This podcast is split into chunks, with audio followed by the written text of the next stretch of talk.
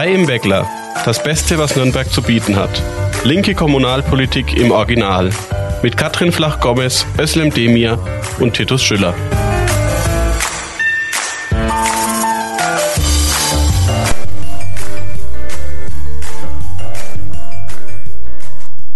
So, herzlich willkommen wieder zu unserem Podcast der Linken im Nürnberger Stadtrat 3 im Weckler.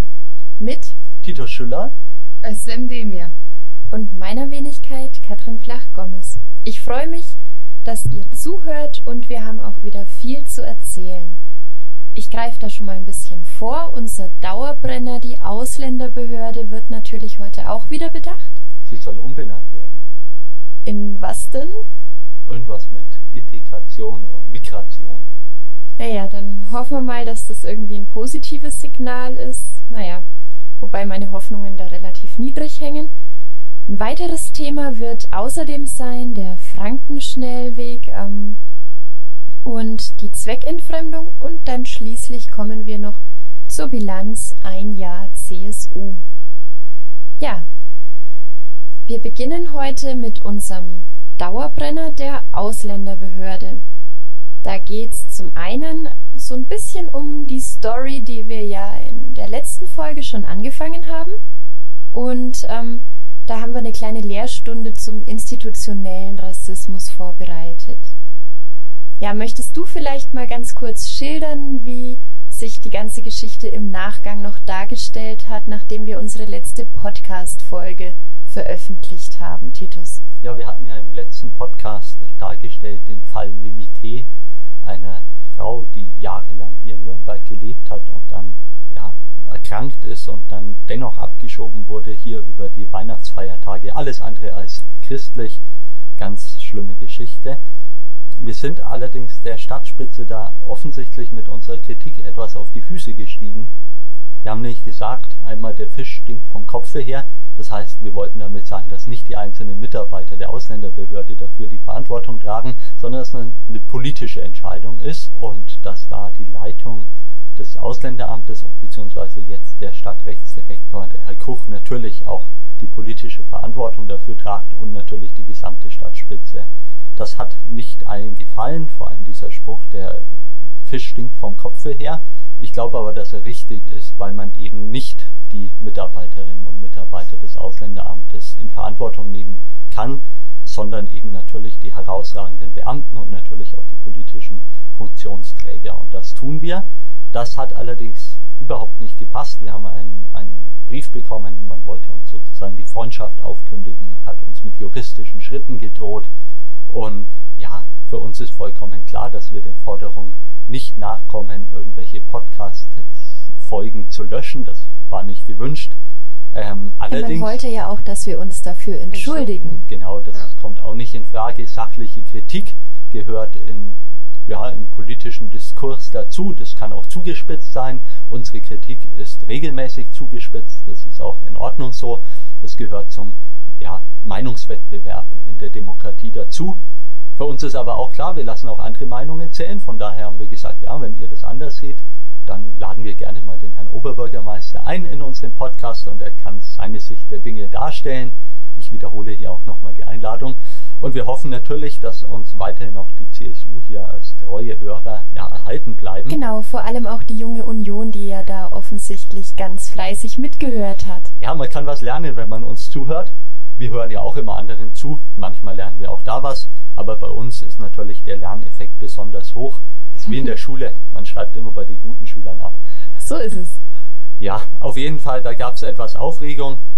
Ich glaube aber, dass das schon vollkommen in Ordnung ist, dass wir die Kritik äußern. Es gab noch einen Brief von dieser Möchtegern-Gewerkschaft Comba. Das sind so, Gewerkschaft ist übertrieben, das ist eine Standesvertretung der, der Beamten. So, die genau. haben sich auch wegen der Äußerung von dir, Katrin, irgendwie in der Frankfurter Rundschau auf der Titelseite, glaube ich, war es, hast du. Ja, wir hatten da ähm, mit der Thematik Mimi die Seite 2 und 3 und ähm, ja, ich habe die Behörde, die Ausländerbehörde, als rassistisch kritisiert, als rassistisch handelnd. Und ähm, ja, äh, da kommen wir eben auch schon zum Thema institutioneller Rassismus. Das bedeutet ja nicht, dass jetzt in der Behörde lauter kleine Rassisten hocken oder lauter kleine Nazis, das ist damit nicht gesagt. Ich komme da auch nochmal drauf zurück, dass wir ja sagen, der Fisch stinkt vom Kopf. Das heißt, der institutionelle Rassismus ist auch von oben quasi aufgesetzt. An oberster Stelle ähm, dieser Behörde steht ja auch unser Herr Oberbürgermeister, der den Stadtrechtsdirektor zum Stadtrechtsdirektor gemacht hat. Und dementsprechend muss man natürlich da auch ganz oben ansetzen. Und was ist jetzt eigentlich ein institutioneller Rassismus? Das ist quasi ein Rassismus, der von Institutionen in der Gesellschaft ausgeht und die Logik, die Gesetze und die Normen, die eben unabhängig von den einzelnen Akteuren in dieser äh, Behörde oder in der Institution geschaffen werden oder bestehen, die sind oftmals eben schon rassistisch. Und in der Ausländerbehörde ähm, in Nürnberg haben wir ja den Fall, dass man quasi von oberster Stelle immer wieder sagt, die inlandsbezogenen Abschiebehindernisse, die würden nicht geprüft werden oder müssen nicht geprüft werden, beziehungsweise die Entscheidung zur Abschiebung wird ja schon vorher gefällt, und zwar beim BAMF. Und man dann immer sagt, ja, es gäbe keinen Ermessensspielraum, der sozusagen diese inlandsbezogenen Abschiebehindernisse rechtfertigt. Und damit sind wir dann schon eben beim institutionellen Rassismus, und der hält halt quasi die Akteure innerhalb der Institution an, absichtsvoll oder auch nicht absichtsvoll rassistisch zu handeln, indem eben solche Vorgaben gemacht werden, dass solche Gesetze nicht ausreichend geprüft werden, zum Beispiel. Ja, wir werden auf jeden Fall mit unserer Kritik nicht hinterm Berg halten, sowohl was das Grundsätzliche angeht, diese Ausländerpolitik im Freistaat Bayern, in der Bundesrepublik, aber auch vor Ort hat oftmals Züge von Rassismus und im, gehabt, wir werden regelmäßig auch weiterhin wie in der Vergangenheit auch individuelle Fälle beleuchten und es eben aufzeigen, weil es ist einfach nicht tragbar, sich auf der einen Seite als Stadt der Menschenrechte hinzustellen und auf der anderen Seite dann Leute wirklich auch brutal hier abzuschieben. Genau. Darf ich kurz was ja, einwerfen? ja, Fall. zur Stadt der Menschenrechte. Ich glaube, es ist jetzt etwa eineinhalb Wochen her, dass die neue Preisträgerin ernannt worden ist. Das ist ja grundsätzlich schön, dass man da immer einen Preisträger oder eine Preisträgerin ernennt. Aber am gleichen Tag hat der Oberbürgermeister eben auch verlauten lassen, ja, er wünscht sich, dass viele Menschen in der Stadt oder er lädt viele Menschen in der Stadt ein, sich für die Menschenrechte zu engagieren. Und da möchte ich auch nochmal an den Herrn Oberbürgermeister appellieren. Wir laden ihn dazu ein, sich auch ganz konkret vor Ort für die Menschenrechte stark zu machen. Die gelten nämlich auch für Geflüchtete oder für von Abschiebung betroffene Personen wie Mimite. Den Fall haben wir ja ausführlich erläutert. Zum Thema Menschenrechte nochmal allgemein, weil mich das auch oft so nervt, ist, dass man immer dann, wenn es um Menschenrechtsverstöße geht, die weit weg sind, ist man ganz offen mit Kritik und so und kann gar nicht genug austeilen. Aber in dem Moment, wo es das eigene Handeln betrifft, ja, ist man nicht so selbstkritisch. Und ich finde, das regelt, äh, ärgert mich auch regelmäßig, dass es ein sehr verengter Blick insgesamt auf Menschenrechte ist, weil zu Menschenrechten gehören nicht nur die bürgerlichen Menschenrechte, sondern auch die sozialen, zum Beispiel das Recht auf Arbeit. Wir wissen, wie, wie das mit Arbeitslosigkeit in unserer Stadt aussieht. Auch das ist ein Menschenrechtsverstoß. Und ja, wir wissen ja auch, wie es mit Arbeitslosigkeit oder nicht arbeiten dürfen bei den Geflüchteten aussieht. Genau. Denen wird ja oftmals keine Arbeitserlaubnis erteilt, aber eine äh, Aufenthaltserlaubnis ist an das Arbeiten geknüpft. Genau. Das heißt, da beißt sich die Katze in den Schwanz. Ja, aber auch die heimische Bevölkerung gibt es Menschen, die systematisch ja, ausgegrenzt sind vom Arbeitsmarkt, weil ihre Ausbildung nicht mehr angemessen ist, aber es wird ihnen gleichzeitig keine Chance gegeben, eine neue Ausbildung zu machen durch Weiterbildung etc. Und das ist natürlich schon ein Problem. Und ich finde, dass man ein, einen breiteren Blick auf die Menschenrechte braucht, als es heute der Fall ist. Man kann ja hier in Nürnberg durch die Straße der Menschenrechte gehen, da sind sie alle aufgezählt. Und dann kann man mal ganz selbstkritisch auch die Frage stellen, ja, wie sieht es denn bei uns im Lande und bei uns in der Stadt aus? Und da gibt es schon auch Nachholbedarf. Man muss nicht immer in ferne Länder ähm, schauen, um Menschenrechtsverstöße auch festzustellen. Genau. Ja, vielleicht, wenn wir ganz kurz wieder zum Thema Ausländerbehörde zurückkehren. Es gab ja einen Beschluss jetzt im Stadtrat und zwar zu Banu. Das ist die Ärztin in Nürnberg, die bei der TKPML ähm, aktiv ist und deswegen möglicherweise abgeschoben werden soll. Also da hat die Nürnberger Ausländerbehörde diese Prüfung ähm, der Aufenthaltsgenehmigung ins Rollen gebracht. Was gab es denn dazu für einen Beschluss jetzt des Stadtrates? Wir hatten einen An Antrag eingebracht und der kam dann auch mit kleiner Änderung durch, interessanterweise einstimmig, wie man auch in der Presse lesen konnte. War ja in geschlossener Sitzung, aber es ist jetzt kein Sogar Geheimnis. die AfD hat dazu hat ja, ich glaube, die wussten nicht, zugestimmt. um ich glaube, die haben es einfach nicht geschnallt in dem Moment, um was es geht. Es ging Ja. zu schnell. Ja, inhaltlich ging es darum, dass die Stadt Nürnberg sich jetzt dafür einsetzt, dass sie nicht abgeschoben wird in die Türkei, weil ihr dort eben Folter etc. droht. Ich glaube, das ist ein wichtiger Beschluss, auch glaube ich fast einmalig, weil sich da die, der Stadtrat selber sehr klar positioniert hat. Das ist allerdings auch nicht einfach so passiert, sondern das hat was mit dem öffentlichen Druck von Verdi, von den Ärzteverbänden, von der Kassenärztlichen Vereinigung etc. zu tun und auch mit, mit dem Antrag, den wir dann eben gestellt haben und es auf die Agenda gebracht Insgesamt toll, dass das durchgegangen ist. Allerdings muss man natürlich auch sagen, die Verantwortung dafür, dass das jetzt überhaupt drüber nachgedacht wird und geprüft wird, ob sie denn ja den Aufenthaltstitel hier verliert, dafür trägt die Stadt Nürnberg selber die Verantwortung. Genau, und im Moment ist es ja nur so, dass man sich bei der bayerischen Behörde dafür einsetzen möchte als Stadt Nürnberg. Aber man ist ja als Stadtrat, wurde dann nochmal betont, nicht weisungsbefugt gegenüber der örtlichen Ausländerbehörde. Und da haben wir dann quasi auch wieder das Problem, der Prozess äh, dort gegen Banu geht ja weiter und tja, Trotzdem muss ich sagen, dass der Antrag oder, und der Beschluss ähm, schon sehr gut ist, weil es ist ja auch folgerichtig. Die Stadt Nürnberg kann jetzt ja schwer vom Land Bayern was verlangen und selber si sich dann im eigenen Zuständigkeitsbereich nicht dafür einsetzen, dass sie bleiben kann. na, auf jeden Fall werden wir sie drauf festnageln, Genau. sollte das nicht so sein. Genau. Also von daher schon ein toller Beschluss, auch ein, ein Erfolg von denen, die jede Woche am Mittwoch 17 Uhr an der Straße der Menschenrechte protestieren. Das ist wirklich hervorragend und es zeigt eben, dass man auch mit Druck von außen auf der einen Seite und auf der anderen Seite Initiativen im Stadtrat von uns auch wirklich was bewegen kann. Wir machen weiter und wir werden auch weiterhin unsere Kritik vorbringen. Ja, dann haben wir noch eine Resolution. Özlem, möchtest du was dazu erzählen?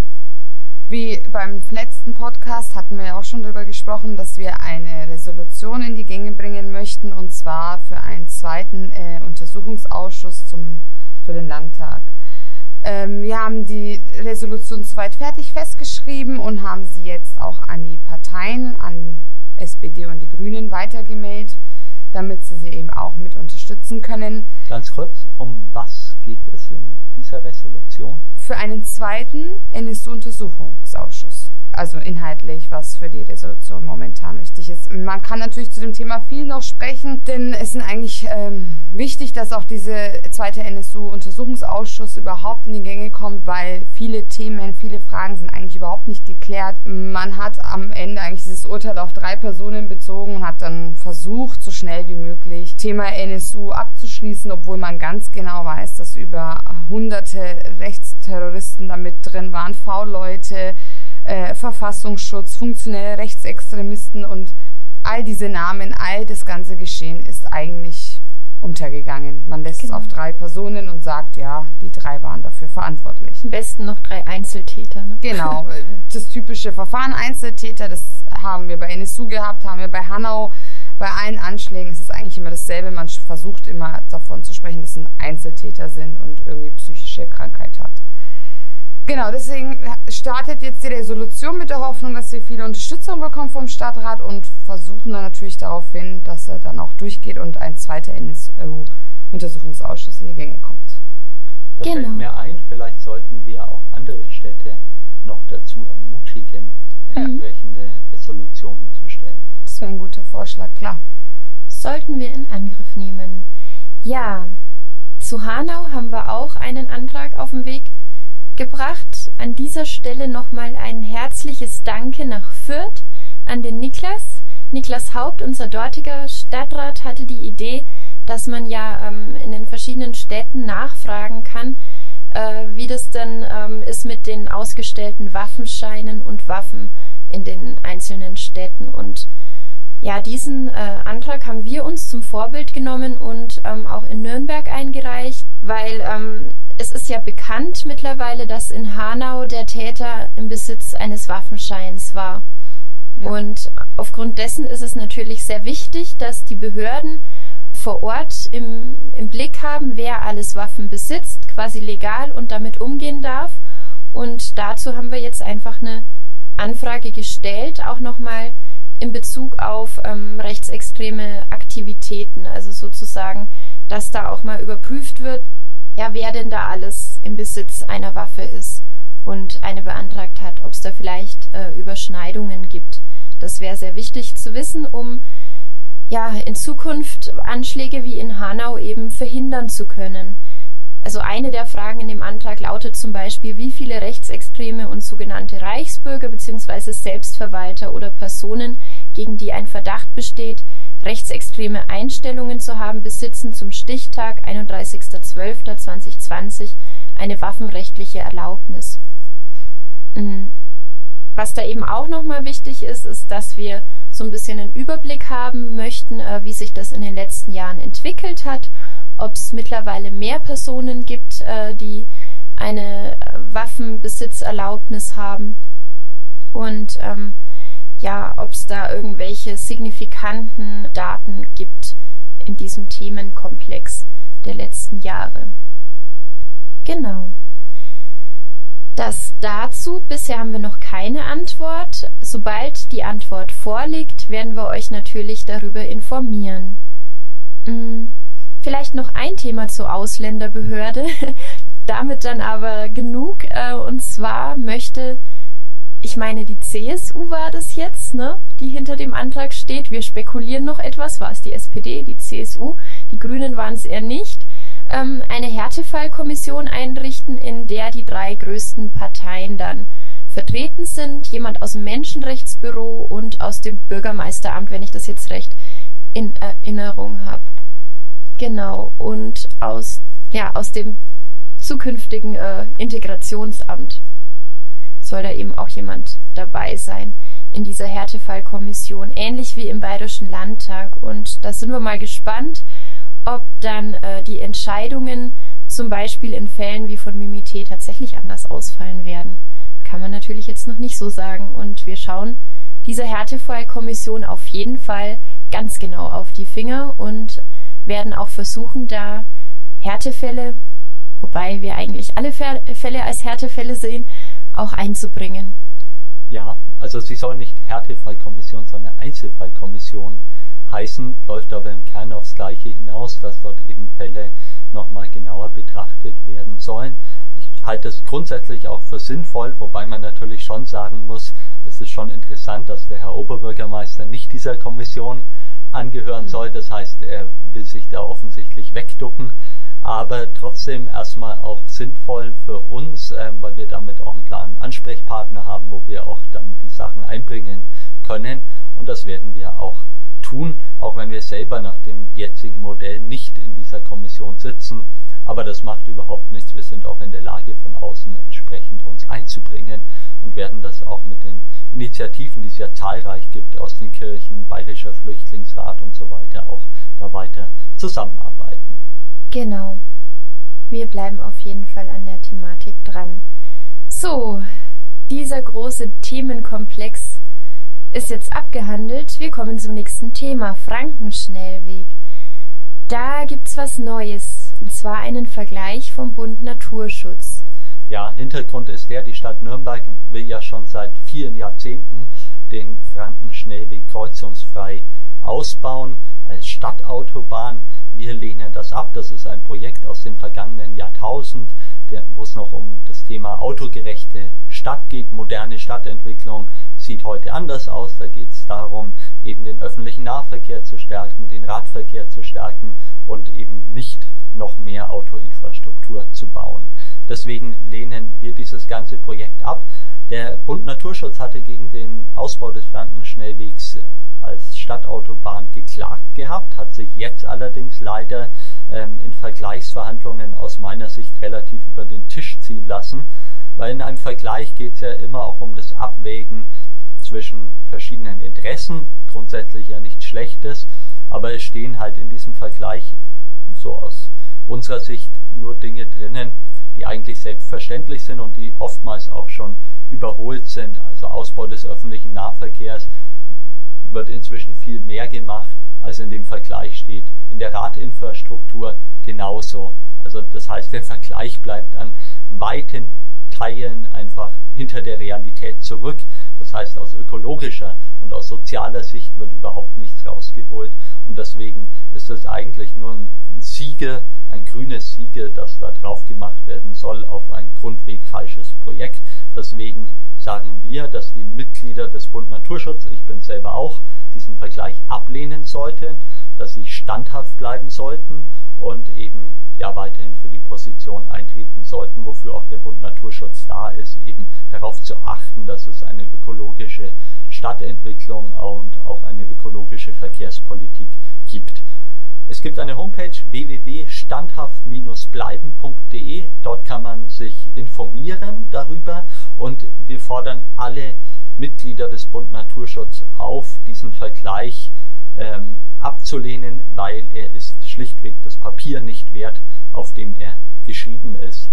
Wie kann es stattdessen weitergehen? Wir sagen, Priorität muss haben der Ausbau des öffentlichen Nahverkehrs und des Radverkehrs. Wir haben genug Autoinfrastruktur und ähm, es ist nicht sinnvoll, 600, 700 Millionen Euro in dieses Projekt reinzustecken. Das kann man an anderer Stelle deutlich besser investieren. Genau. So viel erstmal dazu. Ja, nochmal der Hinweis auf diese Website standhaft-bleiben.de. Da kann man sich nochmal nähere Infos holen. Hm, dann haben wir noch ein Thema, das sehr, sehr trocken klingt, und zwar die Zweckentfremdung. Allerdings ist es eigentlich ganz spannend. Ja, es geht nicht um irgendeine Zweckentfremdung, vieles wird zweckentfremdet, aber es geht uns um, den Zweck, um die Zweckentfremdung von Wohnraum. Wir hatten es jahrelang auf die Agenda gesetzt und konnten dann durchsetzen, dass äh, die Stadt Nürnberg sich eine Satzung gegeben hat, wo sie die Zweckentfremdung von Wohnraum unterbinden will. Und zwar geht es vor allem um die Zweckentfremdung mit dauerhaften Airbnb-Wohnungen. Es geht um dauerhaften Leerstand. So, und das soll unterbunden werden, weil Wohnraum ist eben zum Wohnen da und nicht um irgendwie kleine Hotels aufzubauen oder es einfach leer stehen zu lassen. Das ist der aktuelle rechtliche Stand. Die Situation auf dem Nürnberger Wohnungsmarkt ist seit Jahren nämlich extrem angespannt. Nicht nur die Nachfrage nach preisgünstigem Wohnraum übersteigt regelmäßig das vorhandene Angebot, sondern es ist vor allem so, dass immer mehr Haushalte eben Riesenprobleme haben, in Nürnberg angemessen mit Wohnraum zu versorgt zu werden. Und auch die bayerische Staatsregierung hat eben mit der Mieterschutzverordnung aus dem Jahr 2019 auch nochmal festgestellt, dass eben Nürnberg einen angespannten Wohnungsmarkt hat und hier besonders gefährdet ist. Und diese Zweckentfremdungssatzung, die der Stadtrat beschlossen hat, macht natürlich am Ende nur Sinn, wenn das auch konsequent durchgesetzt und kontrolliert wird. Und deswegen haben wir jetzt eine Anfrage gestellt, wo es um so Fragen geht, wie viele Wohnungen wurden seit Inkrafttreten der Zweckentfremdungsverbotssatzung erfasst und welchen Wohnzwecken wurden sie am Ende zugeführt. Wir wollen das genau betrachten. Wir sehen nämlich da noch nach, nach wie vor enormen Kontrollbedarf. Es ist nach wie vor so, dass wir immer wieder Meldungen bekommen von Wohnungen, die dauerhaft leer stehen und wir immer wieder Meldungen bekommen, dass Wohnungen dauerhaft und zwar auch ausschließlich als Airbnb-Wohnungen ähm, ja, genutzt werden. Und das kann nicht sein. Das ist kein Problem, wenn man mal vier Wochen irgendwie, man im Urlaub ist oder so, du hast eine Zimmer oder Wohnung als Airbnb, Ferienwohnung vermietet, aber es ist eben nicht Sinn und Zweck unseres Wohnraums, der ja sehr knapp ist in Nürnberg, Zwecken zuzuführen. Von daher, wir bleiben da dran. Insgesamt ist es so, dass wir in der Wohnungspolitik natürlich mehr Wohnraum auch brauchen, vor allem mehr geförderten und sozialen Wohnraum. Aber man muss natürlich auch schauen, dass im Bestand ähm, die Wohnungen erhalten bleiben und nicht irgendwelchen anderen Zwecken zugeführt werden. So ist es. Erfreulicherweise gibt es ja derzeit doch ein paar Projekte, in denen auch neuer Sozialwohnraum geschaffen wird. Allerdings ist das trotzdem natürlich nur ein Tropfen auf dem heißen Stein, wenn man bedenkt, wie die Entwicklung der letzten Jahre war ähm, und ganz viele Wohnungen eben aus der Bindung herausgefallen sind. Ja, und dann kommen wir noch zum Schlusspunkt sozusagen der Bilanz. Ein Jahr CSU, aber auch ein Jahr äh, hier, naja, noch nicht ganz, ein Jahr zu dritt im Stadtrat. Hm, was sagt ihr dazu, Özlem? Ja, ein Jahr neuer Stadtrat, neuer OB, das stimmt. Neue Herausforderungen waren es auf jeden Fall. Umstrukturen haben stattgefunden. Also in der Presse wird ja auch immer davon berichtet, dass jetzt ein Jahr CSU an der Spitze heute war ja eben, dass sie einige Punkte ja doch trotz Corona geändert haben. Unter anderem haben sie das 365-Euro-Ticket benannt.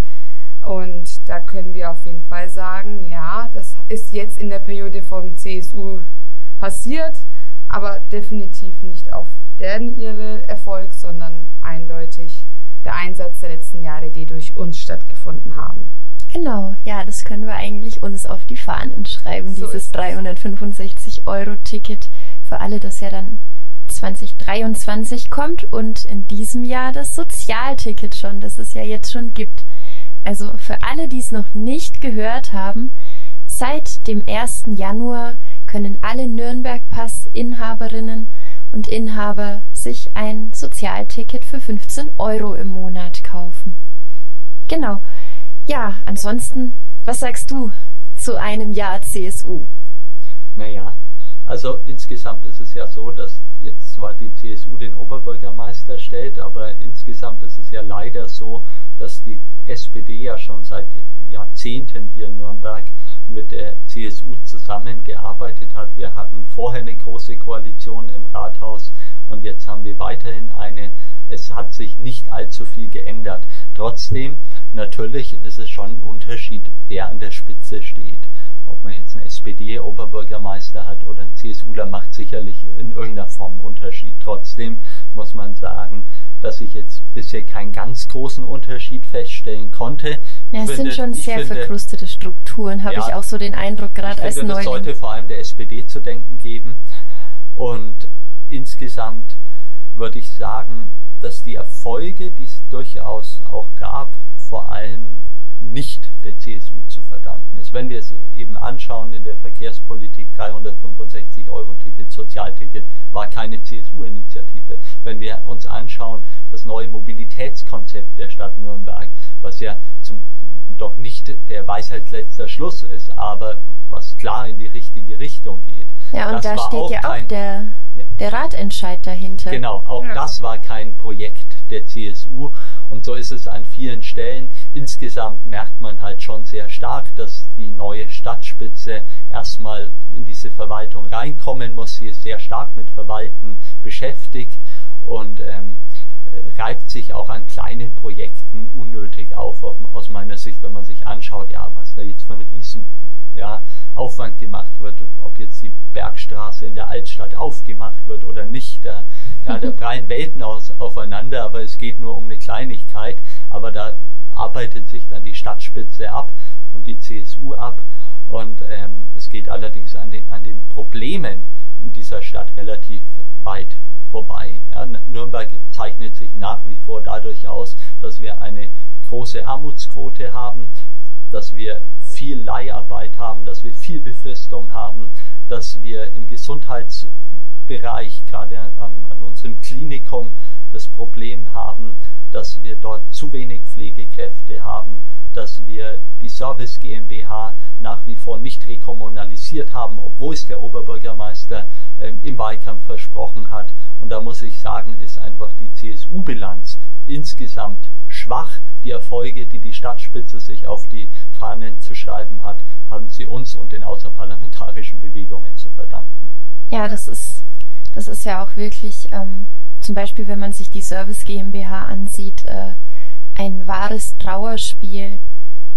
Ich kann es ja mittlerweile äh, so beschreiben. Ähm, ja, 2000 auf 2018 bis 2019, also noch vor meiner Zeit im Verwaltungsrat, hat man ja dem ähm, Vorstandsvorsitzenden, dem Professor Jochwig, ähm, eine achtprozentige Gehaltssteigerung damals angeboten, äh, die er dann ja auch bekommen hat von 2018 auf 2019. Das waren 26.000 Euro insgesamt in diesem Jahr, die er da mehr bekommen hat. Und bei der KNSG hat man sich dann dieses Jahr auf die wehenden Fahnen geschrieben, die bekommen jetzt auch 8% Gehaltssteigerung. Wir sind so großzügig. Ich habe gerade die Meldung bekommen, ja? da gibt's gute Nachrichten und zwar hat die Tarifkommission der Klinik ähm, Nürnberg Service GmbH mhm. also die Beschäftigten. letzte Woche genau die Beschäftigten beschlossen, dass sie den Arbeitgeber zu Verhandlungen und zwar zur vollen TVED-Angleichung auffordern. Das heißt, ähm, sie wollen offensichtlich raus aus dem bisherigen Tarifvertrag und wieder zurück, ganz offiziell auch in den Tarif des öffentlichen Dienstes. Das war bisher ja auch schon die Forderung von Verdi gewesen, aber jetzt ganz konkret die Arbeitgeber aufgefordert und ich gehe davon aus, dass es da eine große ähm, Auseinandersetzung und zwar einen richtigen Arbeitskampf die nächsten Monate geben wird. Ja, das wird toll. Da stehen ja. wir natürlich an der Seite aller Beschäftigten, die da in den Arbeitskampf gehen. Denn diese Centbeträge, die die acht Prozent bei den Beschäftigten der KNSG bedeuten, äh, die sind wirklich nichts, womit man sich abspeisen lassen sollte. Und da haben Sie völlig recht, da auf den TVÖD zu pochen. Ja, ähm, vielleicht noch meine fünf Cent zum Thema ähm, ein Jahr Bilanz. Ja, also ich finde, ich kann ja quasi als Neuling so sagen, dass die Arbeit im Stadtrat mit euch im Team wirklich total Spaß macht. Das heißt, meine Bilanz ist eigentlich eine sehr, sehr positive, also für uns als, als Gruppe. Und ähm, es ist natürlich auch oft eine Herausforderung, auch für euch, denke ich, weil wir sind ja jetzt quasi neu in den Ausschüssen, da waren wir ja vorher nicht vertreten. Und das uns zu dritt so aufzuteilen, das ist manchmal ganz schön herausfordernd, aber umso mehr Spaß macht's auch. Und vor allem auch weil der Umgang untereinander so kollegial und so freundschaftlich ist und wir uns eigentlich gegenseitig da bereichern und ähm, sozusagen mit Ideen füttern, wie wir die Arbeit noch besser gestalten können und ähm, noch mehr gute Ideen für Nürnberg ähm, so voranbringen können. Genau. Aber ja, für die CSU und für die SPD, da sehe ich keine gute Bilanz also mir ist es am Anfang schon aufgefallen, also ich habe mir gedacht, ja, jetzt kommen wir da in den Stadtrat rein und theoretisch gäbe es ja progressive Mehrheiten für die SPD und für die Grünen. Tja, aber ähm, so zusammen mit uns meine ich und mit den anderen kleinen Gruppen, also sowas wie Politbande oder ähm, der linken Liste, den Guten, aber sowas wird ja da gar nicht genutzt, also oder, oder nur im nur in absoluten Ausnahmefällen, sag ich mal, und für Entscheidungen, wo es echt nicht weh tut. Ja, kommt drauf an. Also ich finde zum Beispiel der Fall Banu hat ja gezeigt, dass man schon, wenn man gemeinsam an einem Strang zieht, auch was bewegen könnte. Und ich würde mir wünschen, dass SPD und Grüne das öfters, öfters. machen. Und ja, es zeigt eben, dass man gemeinsam schon was bewegen könnte. Wir haben die Mehrheit in diesem Stadtrat, Mitte links. Und es wird einfach aber zu sehr auf die CSU ähm, gehört und ich finde, dass Mitte links selbstbewusster sein müsste und das ist auch mein Anspruch an, an alle Beteiligten da und weil man gemeinsam durchaus was bewegen könnte, vielleicht braucht es da einfach auch noch mehr Druck von außen. Ja, da bräuchte es vielleicht auch mal eine Rückbesinnung der SPD auf die eigentlichen Werte und ihr eigentliches Wahlprogramm. Das, das würde ich mir ja immer wünschen.